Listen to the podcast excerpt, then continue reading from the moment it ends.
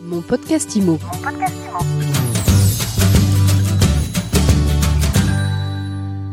Bonjour et bienvenue dans ce nouvel épisode de mon podcast IMO où on parle immobilier et culture aujourd'hui. Tous les ans, un jury d'experts désigne une capitale européenne de la culture et en 2028, la France sera à nouveau à l'honneur. Le choix de la ville sélectionnée va être dévoilé d'ici la fin de l'année. Quel sera l'impact de cette labellisation de territoire culturel? Eh bien, on va en parler tout de suite avec Mathilde Vigneault. Bonjour. Bonjour Ariane. Mathilde, vous êtes docteur en géographie, vous êtes enseignante chercheuse à l'ESPI dans le laboratoire d'urbanisme de l'ESPI de Zer et vous avez fait une thèse sur Marseille, Provence, capitale européenne de la culture en 2013. Tout à fait, j'ai fait ma thèse sur la géographie de la créativité et notamment sur l'exemple de la labellisation du euh, territoire Marseille-Provence, capitale européenne de la culture. Ce titre de capitale européenne de la culture pour Marseille, ça a fortement contribué à redorer le blason de la ville. C'était une ville très en souffrance euh, dans les années 2010. Comment est-ce que vous évaluez l'impact, vous, de, de, de ce titre, de, de, cette labellisation? Alors, euh, c'est une, une excellente question. Merci beaucoup, Ariane. Le titre de capitale européenne de la culture à Marseille a euh, nécessairement et fondamentalement modifié euh, l'image, l'image de la ville. Donc, juste pour remettre un tout petit peu les choses dans le contexte, il faut savoir effectivement qu'en 2013, c'est le territoire Marseille-Provence qui a été labellisé capitale européenne de la culture. Donc, Marseille associé à plus de 90 communes bucco-rhodanienne, pratiquement euh, une, un rayonnement à l'échelle départementale, à l'échelle des Bouches-du-Rhône.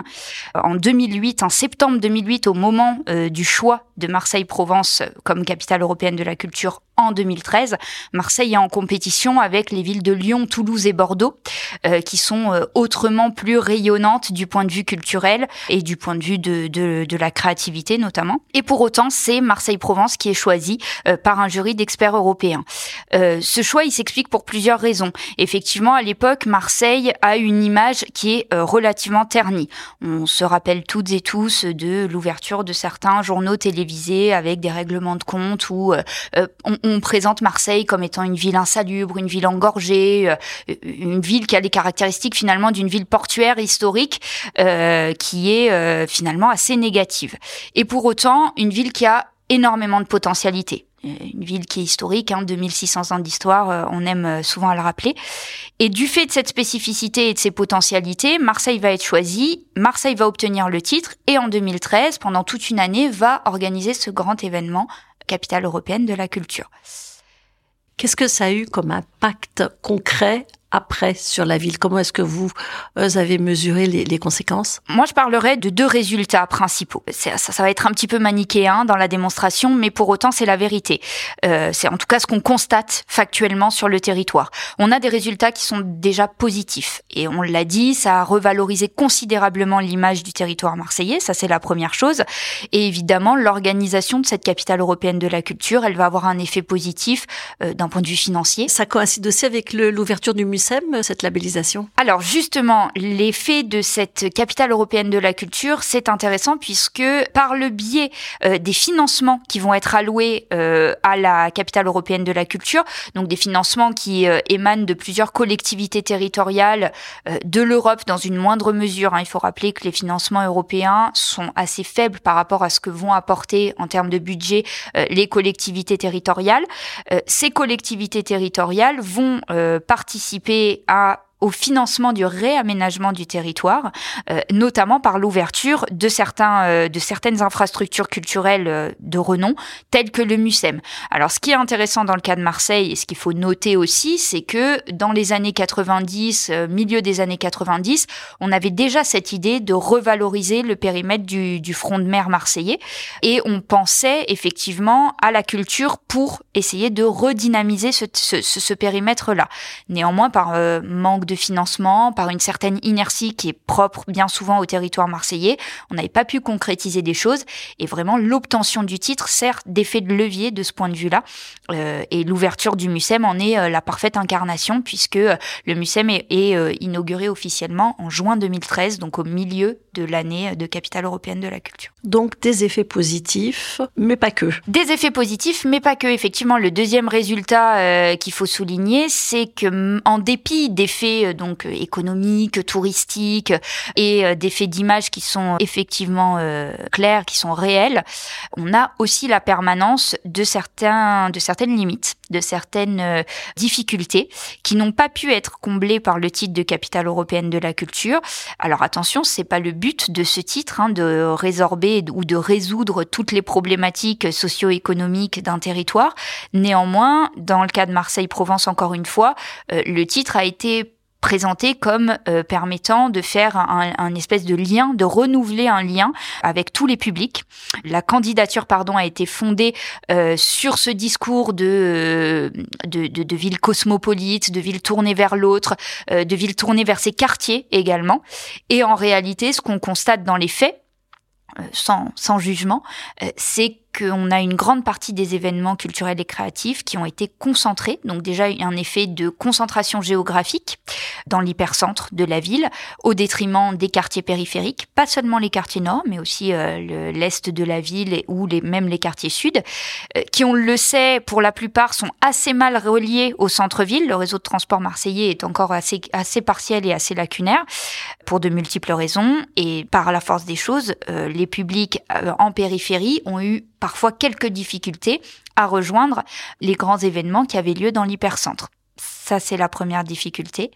La deuxième difficulté, c'est un effet de distance sociale, parce que certaines cultures n'ont pas été intégrées euh, dans la programmation officielle de l'événement. Par exemple? Par exemple, euh, par exemple, dans le cas de Marseille, on pense souvent à la culture du rap, euh, aux cultures populaires de, de cet ordre-là, mais notamment la culture du rap, qui a été euh, souvent présentée comme étant le grand absent, le grand style musical absent. Avec Ayam notamment. Notamment avec le groupe Ayam, effectivement, qui a pris la parole très souvent dans les, dans les médias pour euh, euh, expliquer euh, le, manque d'intégration de cette culture-là, probablement parce que les organisateurs en charge de la de, la capitale européenne de la culture n'avaient pas du tout cette sensibilité-là. On peut pas leur on peut pas toujours leur leur reprocher ça bien sûr. En revanche, c'est vrai que cette distance sociale, elle a pu exacerber un certain nombre de problématiques socio-économiques qui sont liées aussi sur le moyen ou le long terme à l'obtention de, ce titre-là. Alors aujourd'hui, il y a quatre villes qui ont été retenues, qui sont en, compétition pour 2028. Euh, c'est Alors les quatre villes qui ont été retenues en mars 2023, donc assez récemment, par le jury d'experts européens pour organiser euh, la capitale européenne de la culture en 2028. On a Clermont-Ferrand, le tandem Montpellier 7, qui est assez original et qui rappelle un petit peu euh, Marseille-Provence, euh, Rouen, la ville de Rouen et Bourges. C'est les quatre villes qui ont été sélectionnées sur neuf en compétition. Alors le processus de labellisation maintenant, comment il va fonctionner d'ici la fin de l'année et comment ces villes vont s'y préparer? Alors c'est intéressant comme question parce qu'on se rend compte que le, ce processus de, de, de labellisation, il devient euh, de, de, plus en plus important et l'obtention du titre de capitale européenne de la culture si au tout début, donc dans les années 1985, hein, quand le titre a été instauré, c'était vraiment une récompense honorifique euh, plus qu'un vrai enjeu territorial, aujourd'hui ça devient vraiment un enjeu territorial. Parce que ça draine derrière des enjeux économiques euh, et financiers. Exactement, très important. Des enjeux économiques et financiers, des enjeux de prestige presque ou de renommée médiatique qui sont très importants. Et donc euh, il y a tout un processus de candidature qui est extrêmement chronophage, il hein, faut le souligner aussi pour des pour des équipes et des organisateurs qui incluent, euh, qui peuvent inclure en tout cas à la fois des institutions, des acteurs publics, des acteurs privés. Et euh, c'est des étapes qui sont extrêmement euh, chronophages et qui demandent une organisation très importante pour finalement espérer obtenir ce précieux sésame qui est la capitale européenne de la culture. Est-ce que vous, vous pensez que cette labellisation culturelle ou peut-être même les grands événements, ça valorise aussi euh, le territoire au niveau immobilier, au niveau euh, patrimonial? Alors ça, c'est une question que j'aimerais énormément développer. C'est un axe de recherche que j'aimerais, à titre personnel, vraiment développer. Euh, j'ai pas de certitude à ce sujet. En revanche, j'ai des hypothèses. Et je pense notamment que nécessairement, la programmation de grands événements On pense au JO, évidemment, dont on parle beaucoup en ce moment, euh, mais aussi au titre de capitale européenne de la culture, du fait de leurs effets sur le territoire et sur l'aménagement territorial, qui constitue le secteur immobilier au sens large, si on veut, peuvent représenter aujourd'hui des opportunités de marché nouvelles pour les acteurs du secteur immobilier. Il faudrait évidemment euh, continuer la prospection à ce sujet et les études à ce sujet en interrogeant par exemple des professionnels du secteur immobilier pour euh, leur demander par exemple dans le cas de Marseille, euh, territoire que je connais un peu mieux, est-ce que l'événement capitale européenne de la culture, de par la revalorisation que ça a induit sur le sur l'ensemble du territoire, peut a pu représenter une opportunité de marché pour certains promoteurs immobiliers ou certains spécialistes professionnels dans le secteur de l'immobilier? A pu représenter une opportunité pour construire ou implanter de nouveaux projets. Donc finalement, Mathilde Vigneault, euh, la culture, ça devient un enjeu marketing aussi pour les villes Complètement. En fait, dans le sillage de cet effet euh, d'image sur les territoires, euh, on a des pratiques quasi publicitaires en fait qui sont euh, adoptés et adaptés au territoire et on peut associer ce concept de labellisation culturelle à un concept qui est bien documenté euh, en sciences et, et, notamment en géographie euh, qui est celui de marketing territorial. On va avoir à travers la l'obtention du titre de capitale européenne de la culture toute une charte graphique, des logos, des publicités valorisant les territoires qui vont émerger et qui vont permettre de rendre en tout cas c'est l'effet visé, c'est le, but escompté, de rendre le territoire plus attractif, plus attrayant. On l'a vu, euh, on l'a très bien vu euh, dans le cadre de Marseille-Provence, euh, capitale européenne de la culture en 2013, mais en réalité on le voit sur quasiment tous les territoires aujourd'hui. Pour obtenir le titre, et une fois qu'on l'a obtenu, ce titre européen, on a toute une dimension presque merchandising, marketing qui se met en place dans le dans le sillage d'un tel événement. Alors pour finir, comment est-ce que vous définiriez vous les, enjeux de la labellisation euh, territoriale par la culture au niveau français, peut-être même européen? Moi, je pense que les, les, enjeux territoriaux, ils sont multiples, ça c'est certain. Euh, c'est aussi la définition même du territoire. Euh, ça inclut évidemment une dimension économique qui est toujours présente, qui est de plus en plus importante.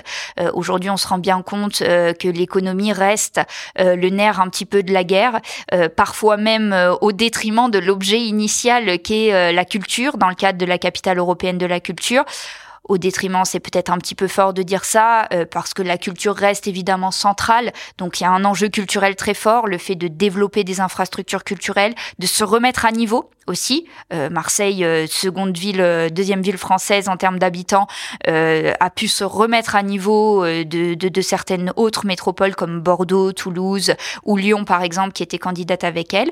Donc des enjeux culturels, des enjeux sociaux, puisque la culture ça a aussi une dimension sociale. donc on crée du lien social, on essaye d'inclure aussi des publics qui parfois sont un petit peu délaissés. Je pense aux jeunes publics, je pense à des publics qui sont peut-être plus isolés justement en périphérie marseillaise, et des enjeux évidemment d'aménagement du territoire et donc des enjeux immobiliers.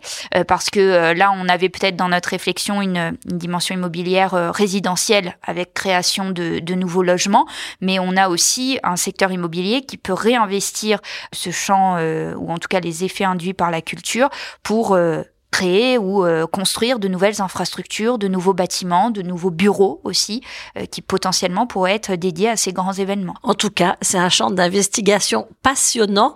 Merci beaucoup Mathilde Vigneux d'avoir été avec nous aujourd'hui. Merci beaucoup Ariane. Mon podcast Imo. Mon podcast